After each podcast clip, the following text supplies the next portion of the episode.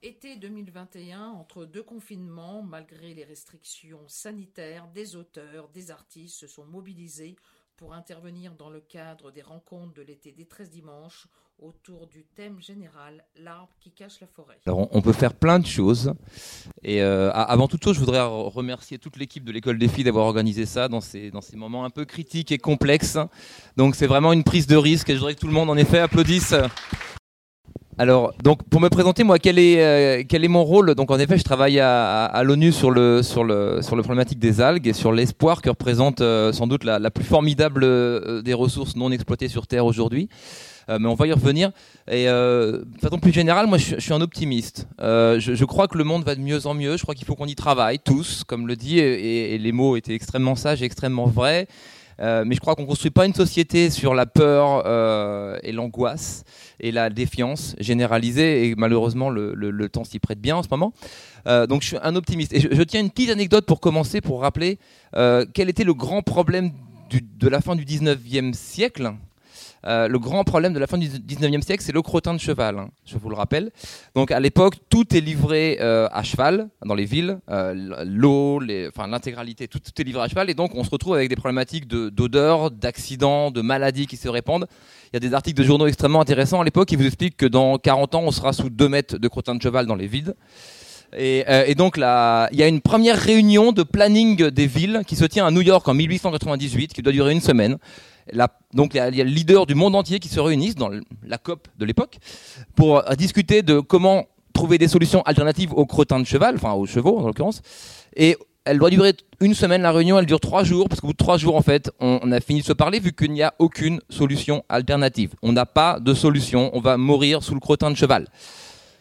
12 ans plus tard, euh, Ford sort la T-Mobile, n'est-ce pas? Et euh, 20 ans plus tard, il y a plus de, de, de, voitures pardon, à New York que de, chevaux. Euh, 40 ans plus tard, le cheval est une attraction touristique. Et l'aspect extrêmement drôlissime de l'histoire, c'est que 60 ans plus tard, on se met à créer des engrais de synthèse chimique, puisqu'on n'a plus de crottins à épandre sur les champs. Donc peut-être, peut-être que dans 20 ans, nous nourrirons le monde avec du carbone et qu'on essaiera de savoir comment créer du carbone. Non, je, mais voilà, l'intérêt c'est de se dire qu'il y a toujours des innovations de rupture qui peuvent venir, apporter des solutions qu'on n'a pas encore évaluées. Et ça, je pense qu'il faut en effet être tous ensemble et il faut être croire, y croire et être très optimiste. Donc moi, je ne suis pas un spécialiste des algues au départ. Je suis un enfin, je travaille dans l'agroalimentaire. Je travaille dans l'agroalimentaire à, travers le monde, et, euh, et j'étais extrêmement inquiet malgré tout parce que euh, j'ai une approche des algues qui est pas par le climat, mais qui est par l'aspect agroalimentaire.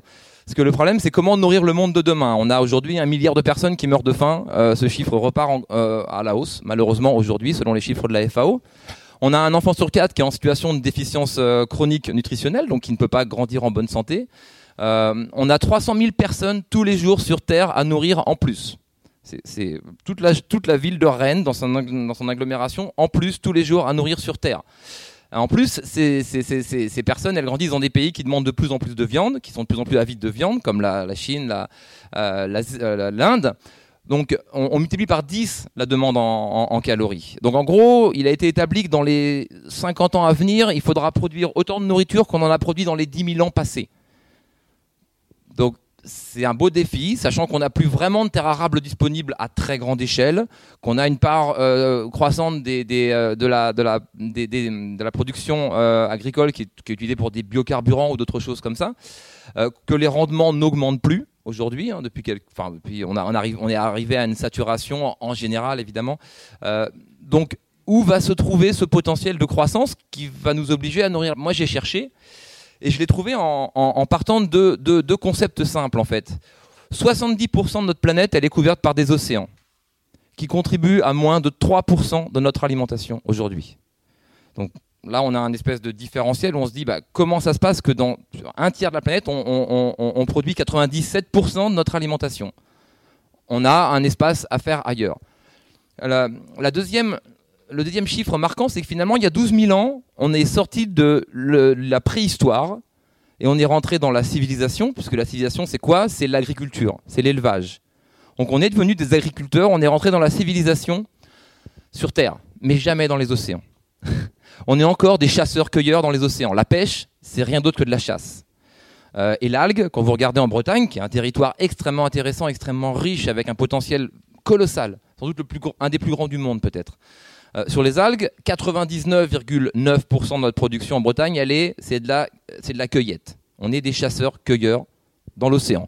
Alors bien sûr, le problème c'est qu'on fait de la chasse avec les moyens euh, de l'armée américaine euh, et qu'on déverse une bonne partie de nos déchets dans l'océan en même temps. Donc là, forcément, il y a un problème. Donc en effet, et, cette, cette, logique de se dire, on est, on est, on est, on n'a jamais appris à, cultiver nos océans. Vous allez me dire, oui, on a développé l'aquaculture.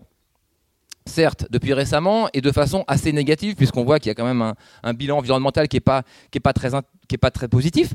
Et quand on réfléchit, est-ce que vous croyez qu'il y a 12 000 ans, on a développé l'agriculture en se disant, on va commencer par élever des bœufs? Non, on a commencé par élever des par, par, faire grandir des céréales, contrôler les céréales, contrôler. Et après, on s'est dit, on va les donner à manger à, notre élevage. Et ben, dans l'océan, on a fait l'inverse. On s'est dit, on va commencer à élever le plus haut niveau trophique de l'océan, donc euh, les, les saumons, les, hein, tous, les, tous les poissons carnivores énormes. Donc du coup, qu'est-ce qu'on pouvait leur donner à manger, sachant qu'on ne savait pas produire de l'algue ça ne pouvait pas produire du phytoplancton? On leur a donné, à manger du soja, des farines animales, de la farine de krill qu'on va exterminer au Pérou, etc. Donc il y, a un vrai problème, c'est-à-dire qu'on a commencé euh, la pyramide d'aquaculture dans le mauvais sens. Il faut commencer par les plus bas niveaux trophiques. Et, et là, au plus bas niveau trophique de l'océan, qu'est-ce qui donne, qu'est-ce qui se dissout et va nourrir les filtreurs, le phytoplancton? Ce sont les algues. Euh, qu'est-ce qui va se mettre en symbiose avec les coraux pour créer. Voilà, ce sont les algues. Donc ces algues, on ne les connaît pas. On ne connaît rien sur elles. Déjà, parler d'algues, ça n'a pas de sens. En soi, on a, quand on parle d'algues, on a 12 000 types d'algues différents. 12 000. On sait en cultiver 10 aujourd'hui sur Terre, enfin entre 10 et 20. Euh, donc voilà, 12 000 types d'algues différents qui sont très très différents. Il faut bien comprendre qu'on a, si on regroupe les algues en trois grands types, les rouges, les vertes et les, brunes. Euh, vous, les avez toutes en Bretagne, vous êtes euh, euh, heureux. trois grands types. en fait, les algues rouges et les, algues vertes se sont dissociées il y a 2 milliards d'années. D'accord? Elles se sont séparées, elles existent depuis environ 2 milliards d'années. Elles se sont séparées il y a un demi-milliard d'années seulement. Les algues vertes ont migré sur Terre et ont donné lieu à toute la naissance à toute la végétation que vous avez autour de vous. Donc génétiquement, là je viens de Roscoff, qui est un des plus grands centres de recherche d'algues, génétiquement, euh, il y a plus, une algue verte est plus proche d'un chêne ou d'un fraisier que d'une algue rouge. La différence entre une algue rouge et une algue verte, elle est plus grande qu'entre un éléphant et un champignon, génétiquement. Donc on parle d'organismes extrêmement différents, avec des applications extrêmement variées. Donc déjà, il faut, bien savoir de quoi on parle. Après, on va se dire, euh, que faire de l'algue? Alors la première réponse qui vient, elle est, évidente, et malgré tout, on ne l'utilise pas, c'est la manger. Aucune algue n'est toxique. Aucune. Contrairement à la, aux nourritures terrestres, aucune algue n'est toxique. Vous pouvez tous les manger. Alors elles sont plus ou moins agréables à manger, je vous l'accorde. Mais euh, techniquement, elles ne sont pas toxiques. Elles, ce sont des bombes nutritionnelles. Elles n'ont aucune graisse elles ont du DHA, de, l'EPA, elles ont des vitamines B12, c'est le seul végétal à être euh, riche en vitamine B12. Elles ont de la protéine, euh, la dulce que vous trouvez en abondance sur vos plages, c'est entre 30 et 40% de protéines. Quand on pense que le soja, c'est 25% de protéines. On a, on a, du, on a du, zinc, on va avoir de l'iode évidemment en très grande quantité. Quand on sait, ça a été la première utilisation de l'algue, notamment en Bretagne, euh, répondre aux problématiques de déficit en iode donc on a, on tout ce qu'il faut dans les algues. On a des acides gras, euh, des oméga 3 à longue chaîne qui sont les plus précieux. On en a en quantité énorme. Euh, j'ai une petite anecdote là-dessus euh, sur cette richesse de l'algue et le, fait qu'on on, est ce que nous sommes parce qu'on en a mangé beaucoup en fait, sans doute, des algues. C'est-à-dire qu'il y a 20 000 ans ou 30 000 ans, on, ne mangeait que des algues ou presque. et on a perdu cette relation avec l'océan il y a 2000 ans, influencé par les, par les, euh, par, les, euh, par, les, par les Grecs et les Romains. On voit bien Aristote et Virgile qui situent l'algue au plus bas niveau de l'intérêt sur Terre. Pourquoi? Parce que la Méditerranée n'est pas très riche en algues, ce n'est pas très intéressant, c'est pas des bonnes algues, etc. Donc on perd la relation avec l'algue il, y a 2000 ans. On pourrait regarder comment, comment l'homme s'est établi en Amérique il y, a, y a, y a 12 000 ans. Je ne sais pas si vous connaissez l'histoire de la grotte de Monteverde, qui prouve qu'il y a 20 000 ans, on, on se nourrissait beaucoup, beaucoup d'algues. Euh, au Chili notamment, l'Amérique a été colonisée parce qu'on a, enfin, l'homme c'est le sapiens. la, grotte de Monteverde, en fait, je peux vous raconter l'histoire, elle est assez délectable. Euh, jusqu'à il y a 20 ans, euh, l'établissement de l'homme sur, en, Amérique, c'est ce qu'on appelle la route Clovis, c'est-à-dire il y a eu une glaciation, le Bering est ouvert, l'homme passe il y a 12 000 ans, on retrouve des traces sur toute la descente de l'Amérique des différentes populations humaines. Et il y a une trentaine d'années, on découvre dans une grotte à Monteverde au Chili des restes humains, des restes humains qui ont 20 000 ans d'existence. Donc là, tout le monde refuse de publier quoi que ce soit parce que c'est impossible. Soit ce sont des extraterrestres qui sont tombés, soit des hommes ont découvert la grande navigation, ont traversé le Pacifique il y a 20 000 ans, c'est impossible. Euh, donc il y avait et, s'ils étaient venus par Bering, ce qui était le seul potentiellement endroit euh, le point de passage, on aurait retrouvé des, vestiges de leur progression euh, tout au long de l'Amérique, qui aurait duré des milliers d'années. Et il n'y en avait pas. Donc c'est impossible. Donc cette publication, elle refuse de paraître pendant des, dizaines d'années, jusqu'à ce que vraiment on date ces sédiments, enfin ces restes de, ce groupe d'humains euh, qui étaient à 30 km de la mer, euh, on, le date, il a moins 20 000 ans d'années. Et là, euh, ça fait écho à une autre découverte à l'époque, qui est que nous sommes ce que nous sommes, encore une fois, parce que l'homme, le sapiens, est devenu sapiens, et a, créé une mutation de son cerveau, qui est devenu extrêmement gros par rapport à sa masse corporelle, parce qu'il a mangé beaucoup d'acides gras polyinsaturés à longue chaîne, donc qui sont présents que dans les algues et les, les huiles de poisson. Alors, euh, c'est intéressant parce que ça remet en cause complètement l'histoire de l'humanité. C'est-à-dire qu'on euh, parle avec des archéologistes qui vous disent finalement la, vision de l'homme qui partait euh, chasser des mammouths et qui laissait les femmes avec les enfants dans les, grottes elle, était très plaisante à des archéologistes mâles des années euh, du, 19e siècle. Ça va faire plaisir à, notre hôte ici. Mais la réalité, c'est que l'homme est devenu homme parce qu'il cueillait des petites et fragiles algues tout, en famille euh, au, bord de la mer. Et ça, c'est. et cette, théorie, elle est prouvée là, puisqu'on réalise que qu'est-ce qu'on retrouve dans cette grotte à Monteverde on retrouve, on retrouve 30 types d'algues différents qui sont utilisés à la fois, c'est une tourbière, donc tout est très très bien conservé, qui sont utilisés à la fois pour nourrir et soigner, alors qu'ils sont à 30 km de la mer. Et, on réalise aussi que dans l'intervalle, la, mer a monté de 100 mètres. Donc c'est pour ça qu'on n'a aucun, aucun, aucune trace de, cette descente de l'Amérique. C'est que les hommes, les premiers hommes qui ont, colonisé l'Amérique, ils ont fait ce qu'ils savaient faire. Ils ont mangé des algues, des petits poissons, et ils ont suivi la côte. Ils n'ont même pas cherché à rentrer dans, les terres. Ils ont suivi ce qu'on appelle la Kelp Highway, c'est la théorie de la Kelp Highway, donc il y a une grande autoroute de l'algue qui suit toute la côte pacifique, qui est un, des, algues extrêmement riches, et, euh, extrêmement intéressantes, des, forêts d'algues extrêmement foisonnantes. Et donc les hommes avaient tout ce qu'ils avaient pour se nourrir là. Donc ils ont suivi cette côte et ils sont descendus. Et on a retrouvé dans cette grotte, et c'est ce qui a donné naissance à cette théorie de la Kelp Highway, euh, c'est que en fait, la, colonisation de l'Amérique est bien antérieure à ce qu'on y pensait. Euh, bref, je vais arrêter cette digression. L'algue, c'est extrêmement intéressant pour nourrir les hommes. On a perdu cette relation. Ils l'ont pas perdu en Asie, où aujourd'hui, au Japon, 10% de l'alimentation provient des algues, avec des bénéfices santé extrêmement euh, euh, clairs, extrêmement. Enfin, on n'est pas dans la recherche. On est vraiment, on sait que les maladies cardiovasculaires, les cancers, l'obésité, il y en a beaucoup moins au Japon ou en Corée et avec cette, relation extrêmement forte entre alimentation et santé qu'a gardé la médecine chinoise, qu'on a un peu perdu en, partant vers les molécules de synthèse, sans doute. Cette relation de, santé, la médecine chinoise l'a gardée et les algues en sont le, meilleur représentant. Aujourd'hui, les algues, c'est 30 millions de tonnes de production. 99,5% de la production d'algues, elle se fait en Asie. Euh, c'est 30 millions de production qui, qui, grossit à plus de 10% tous les ans. On peut se demander pourquoi une ressource qui n'a pas besoin d'eau douce, qui n'a pas besoin de pesticides, qui n'a pas besoin de terre, qui a peu de chances de s'en aller en nageant ou en volant, euh, qui ne coûte rien, n'est utilisé que dans une région du monde aujourd'hui, n'est cultivé que dans une million du monde. C'est intéressant. Alors après, vous allez me dire peut-être que vous, vous n'êtes euh, pas intéressé par manger des algues et que vous êtes des carnivores fervents et que vous voulez garder votre, votre, votre entrecôte. Très bien.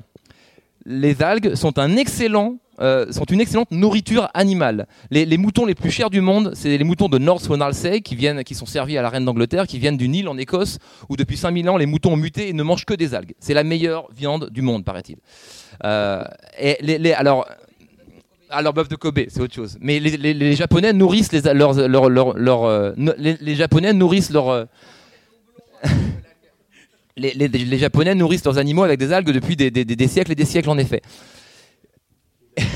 il, les, il masse avec de la bière. et donc, voilà. Et donc, non, mais au-delà de ça, il y a, d'autres intérêts, et Hervé qui se lève là-haut les connaît très bien. c'est que les algues utilisées euh, en tant qu'alimentation animale vont réduire les besoins en antibiotiques.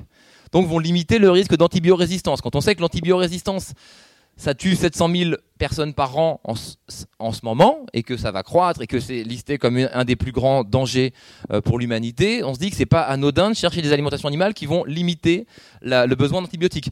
Il y a une petite algue aussi, juste pour expliquer que c'est un, illimité et qui rejoint les problématiques de carbone. Il y a une petite algue qui, euh, qui s'appelle l'Asparagopsis taxiformis, qui est une petite algue rouge, qui, si on l'utilise à 2% en alimentation animale, va réduire entre 80 et 95% les émissions de méthane. Quand on pense que les émissions de méthane des bovins, alors ce sont les, euh, ce sont les, les rots des bovins, c'est pas les pets. Hein. Bien, on est entre. c'est un double estomac, donc ce sont des ruminants, donc c'est plutôt les rots. Mais c'est 8%, je crois, des gaz à effet de serre. Enfin, c'est absolument colossal. On n'est pas loin des voitures, en gros. Enfin, on n'est pas loin de ce que représentent les, les, émissions des voitures. Donc si on donnait 2% de cette petite algue à nos bovins à travers le monde, ce serait quasiment équivalent à arrêter les voitures. Donc on a des innovations de rupture là qui sont disponibles. Il faut apprendre à la cultiver cette algue. Elle a, elle a encore beaucoup d'autres vertus. On l'utilise en tant que fertilisant, euh, en tant que biostimulant pour les plantes, qui protège les plantes de la sécheresse, qui protège les plantes de la, des niveaux de salinité, salinité trop élevés, du froid, etc. On va, on va utiliser les algues comme un, comme un, comme un, récipient. On va euh, sans doute qu'on n'aura plus de verres en plastique dans quelques années, mais des verres en algues. On a ici des, euh, des vous voyez, notre ami Eric là-bas qui fabrique euh, du bois en algues, hein, euh, voilà, enfin des, petites boîtes. Ça, c'est ça, ce sont des algues, des algues bretonnes, de l'hyperboréa, juste pour illustrer un peu la, variété des choses qu'on peut faire en algues. Donc on a, on a, on a un potentiel pour remplacer le plastique notamment avec des polymères à base d'algues qui sont extrêmement intéressants. On a des innovations de rupture en médecine qui sont intéressants. Il y a, il y a, un mois, euh, les, euh, on a, enfin c'est disponible, hein, vous pouvez regarder.